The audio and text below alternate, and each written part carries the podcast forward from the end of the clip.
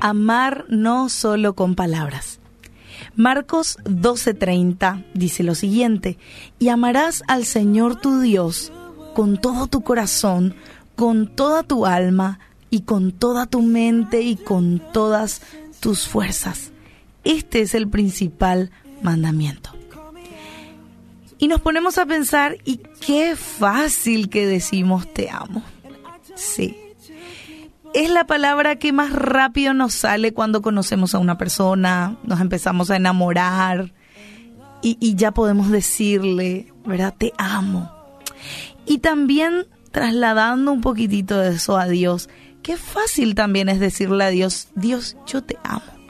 Le cantamos canciones de amor, podemos este, hacer poemas eh, y un montón de cosas, pero ¿demostramos que realmente lo amamos?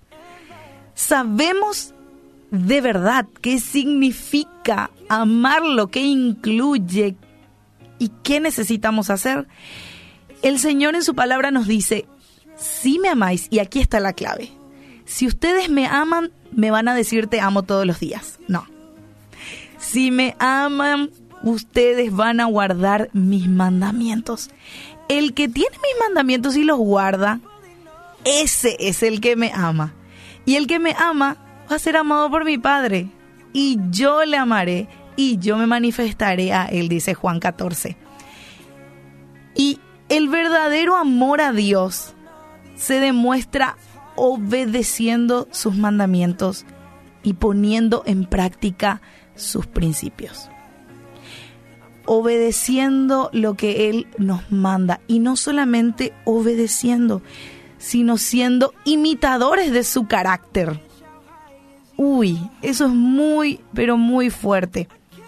Podemos decir que le amamos, pero si no estudiamos, meditamos, obedecemos su palabra y si no somos imitadores de su carácter, entonces lo que decimos es mentira.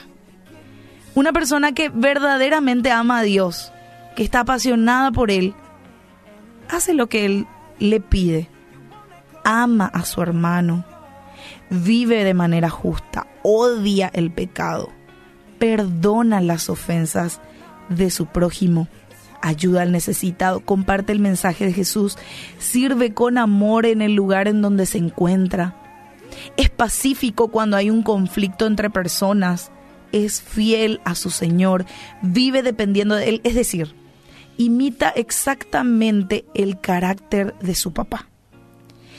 Y estaba leyendo un libro donde mencionaba y, hacía alusión un poco a una ilustración y decía, cuando Alejandro Magno, descubrió a un cobarde en su ejército que también se llamaba Alejandro, por cierto.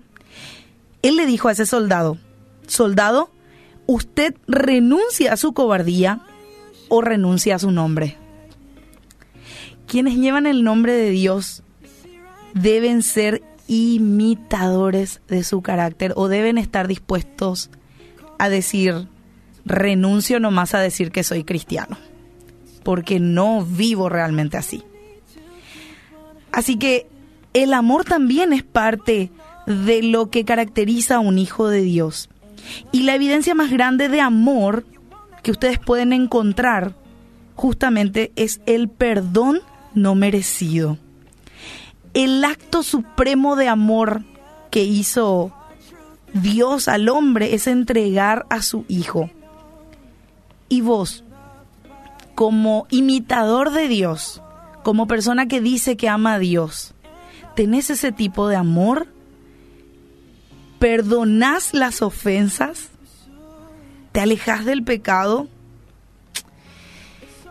Estas actitudes y muchas otras son las que caracterizan a una persona que ama a Dios. Así que hoy te invito a reflexionar junto conmigo, porque yo también lo hago desde este lado. ¿Crees que te falta justamente desarrollar alguna de esas características? Bueno, al principio, mira, tenés que leer la palabra y, ver y conocer cómo es ese Dios para saber cómo actuar como Él. Te recuerdo primera de Juan 4, 9 al 12. Dios nos dio muestras de su amor. Él mostró claramente su amor al enviar al mundo a Jesús, su único Hijo, para que por medio de Él todos nosotros tengamos vida eterna.